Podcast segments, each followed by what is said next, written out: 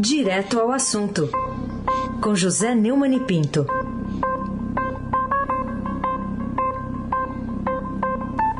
Neumani, bom dia.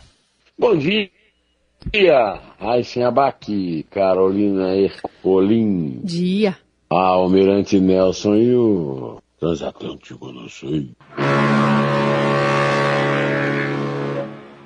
Laís Gotardo, Moacir Biasi, Clã Bonfim, Manuel Alice Isadora. Bom dia, melhor ouvinte. Ouvinte da Rádio Eldorado 107,3 FM. Abac, o tricampeão da Libertadores da América. Vamos lá, começar com uma notícia que a gente deu mais cedo, que é destaque também hoje no Estadão. O Congresso promulgou a PEC dos precatórios, abrindo espaço para o Auxílio Brasil. Bom, além do que foi revelado das, nas aparências, uh, o que, que você viu nessa decisão adotada a pretexto de dar um auxílio para os pobres? Uh, que, a quem ela favorece essa decisão? Só aos pobres? Eu assisti um pedaço dessa sessão e deu a oportunidade de ver, inclusive, uma discussão bastante áspera é, da senadora Simone Tebet, do MDB, é, que agora é presidenciável, como também o outro lado da discussão, o presidente do Senado, Rodrigo Pacheco, do PSD. Do PSD. É, e a, essa discussão é, levou à decisão de promulgar a mudança no cálculo do teto de gastos, a regra que impede as despesas crescerem em ritmo superior à inflação a partir do ano que vem. O que é o, o abandono da âncora, segundo aquela entrevista que me deu o ex-ministro da Fazenda Maior da Nóbrega na série Neumann Entrevista, é, do canal Zé Neumann Pinto no YouTube e do blog do Neumann no Estadão. O, o, o, conforme foi combinado entre as cúpulas da Câmara e do Senado, né, o trecho promulgado é, altera a correção inflacionária do teto de gastos, segundo a consultoria de orçamento da Câmara de Deputados, abre espaço fiscal de 64 bilhões e 900 bilhões no próximo ano. E o Ministério da Economia estima que seria 62 bilhões e 200 milhões, que eles consideram baixo, imagina só. Na verdade, o, o gasto total é de 106 milhões, é, caso, é, dependendo das aprovações ainda da Câmara, de textos que foram mudados é, na PEC dos precatórios, que eu chamo de PEC da velha Cari, de PEC do calote, é, pelo Senado. Né? Houve, além do bate-boca entre Pacheco e Tebet, bastante tensão, mas na prática, o Congresso fez muito barulho para esconder, esconder o óbvio. Os pobres foram usados como pretexto para liberarem 106 bilhões de reais para o desgoverno Bolsonaro comprar votos no ano da reeleição. O volume impressionante de dinheiro pode virar o ânimo do eleitorado mais pobre, mas pode também aumentar a rejeição espetacular do presidente para nós sabermos o que é que vai acontecer mesmo, vamos ter que esperar. Uh, Carolina Ercolim, tintim por tintim. Ontem a gente teve mais uma condecoração, né, que o presidente Bolsonaro fez à sua esposa, Michele, com a medalha por ações cívicas de relevância. Ela não foi a única, né, condecorada, homenageada ontem, outros ministros também. O que se tem a dizer sobre essa prática do presidente de distribuir condecorações, enfim, e, e que na verdade estão ali a, apenas é, embaixo de uma decisão particular sua, né? É, fizeram uma cerimônia lá no Ministério das Relações Exteriores para entregar a Ordem do Rio Branco, que é a ordem mais importante da diplomacia brasileira, para um grupinho de convidados. Né? A Michele Bolsonaro, Rodrigo Pacheco, Arthur Lira, que aliás não foram, porque estavam naquela sessão da qual eu assisti parte que eu relatei aqui. E o grande servidor do Bolsonaro e da família, que é o Procurador-Geral da República, Augusto Aras. É, é, é, a proposta é prioridade para o Palácio Planalto por, é, é por do, do, a proposta do PEC, da PEC do, do calote, né?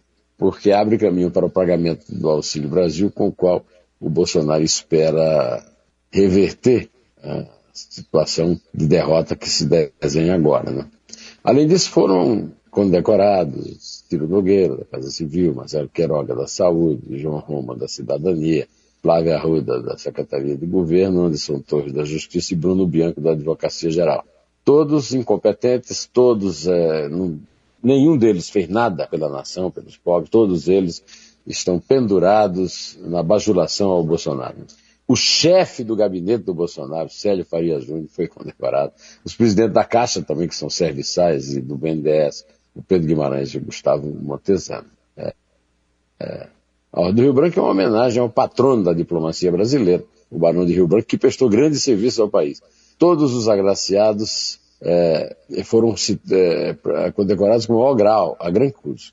Essa insistência em condecorar a mulher, figura decorativa num desgoverno desbragado, revela o cinismo mentiroso do chefe do executivo, que passou a semana toda, antes da solenidade, ah, eu não queria ser presidente, eu não devia ser presidente, ser presidente é muito ruim, é.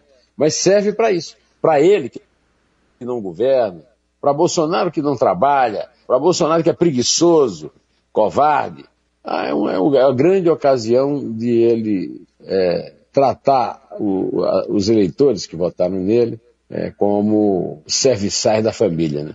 Ô, ô, Jair Messias, vai catar coquinha, vai. Raíssen Abac, o craque. Medalhinha também para aquele que é conhecido como o rei do ônibus no Rio de Janeiro. A segunda turma do STF mandou a investigação contra ele para a Justiça do Rio, para a primeira instância, e mais, trancou a ação por evasão de divisas. Qual a sua análise, Neumann? Além disso, também liberou é, 14 anos da pena de 400 e tantos anos né, do, do Sérgio Cabral. Eu não entendi bem qual é a vantagem, mas deve ter alguma, né? 14 anos, afinal de contas, bastante tempo. Né? De qualquer maneira, a sessão plenária, que foi realizada anteontem, é, a segunda turma do Supremo Tribunal Federal, que era conhecida antes pelo Gilmar como Câmara de Gás, agora também é, é o passa o pano, né? sessão passa o pano. Por maioria de votos, é, mandou para a Justiça do Rio de Janeiro a investigação contra o Barata, é, aquele cuja filha, a Baratinha, teve no seu casamento a presença do padrinho Gilmar Mendes, que fez questão de dizer que padrinho de casamento não é parente, não é aderente, não é nem sequer amigo. Apenas uma pessoa vai passando ali pela porta da igreja e diz, olha, tá, tá faltando alguém ali para ser padrinho, o senhor não quer ser? Né? Algo assim do tipo, né? Agora, com isso, o Jacó Barata Filho, o rei dos ônibus, é, foi transferido de volta para o seu aconchego lá no Rio de Janeiro, pelo, apesar de sofrer é, acusação pelo suposto pagamento de propinas às autoridades do Estado. Essa investigação tramitava na sétima vara federal do Rio de Janeiro, do Marcelo Bretas, mas o magistrado sofreu revés é, com o reconhecimento da incompetência do juízo para analisar as ações da Operação Fatura Esporte. Né?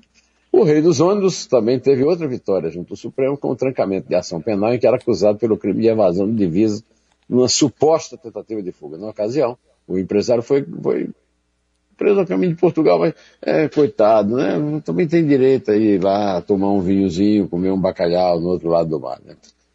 É, no, nos casos do ministro Ricardo Lewandowski, servidor do PT, Cássio Nunes Marques, servidor do é, Bolsonaro, acompanhar o voto de Gilmar Mendes, que é uma espécie de novo manda-chuva lá, é, principalmente agora com a entrada de mais um fâmulo, mais um servo, mais um escravo dele, que é o André Mendonça. O Faquinha, coitado, restou mais uma vez vencido. Né?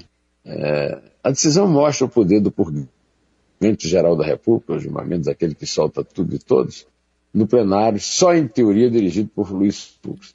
Esse poder, como eu disse, vai aumentar quando o André Mendonça assumir o lugar que era então do decano. Ontem eu publiquei um artigo aqui contando isso, que os, o quarteto de senhores do, do, do André Mendonça? Toffoli, Lula, Bolsonaro e Gilmar, garante a impunidade de muito delinquente e ricaço no Brasil.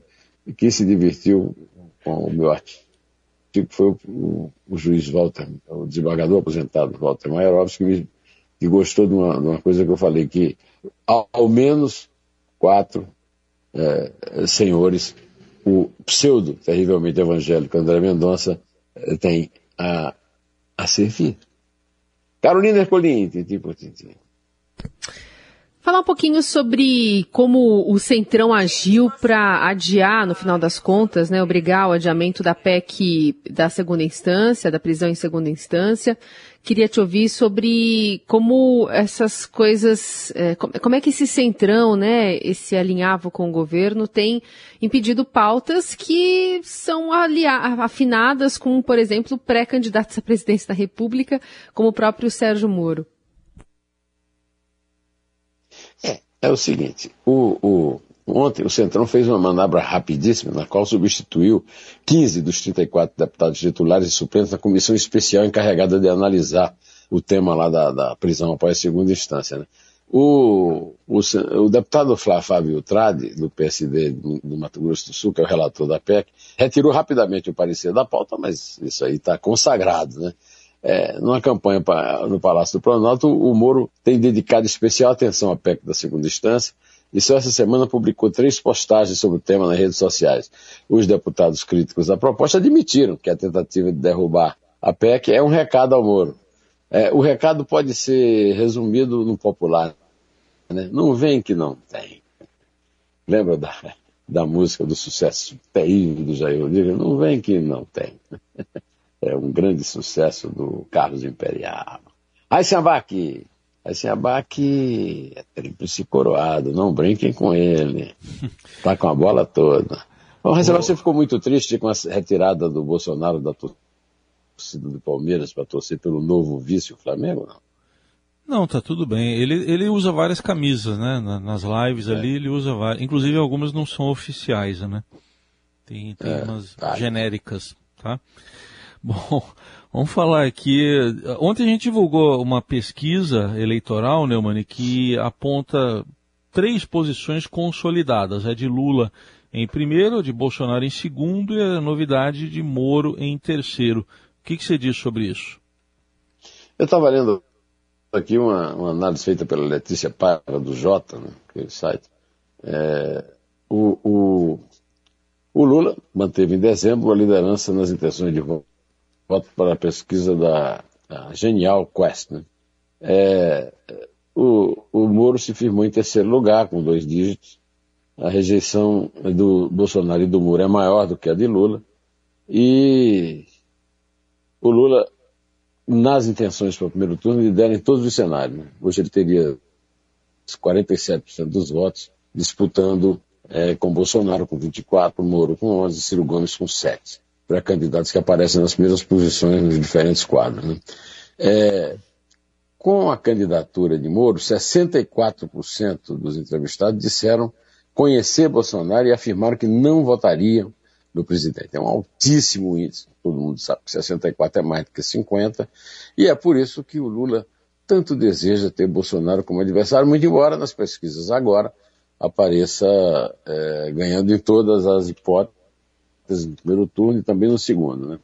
É, o, o, o, o Moro tem que se preocupar com altíssimo índice de rejeição, apesar de estar com dois dígitos na intenção de voto, ele tem 61% dos eleitores que o conhecem o rejeitam, mas ainda ah, há eleitores que desconhecem o ex-juiz. Né?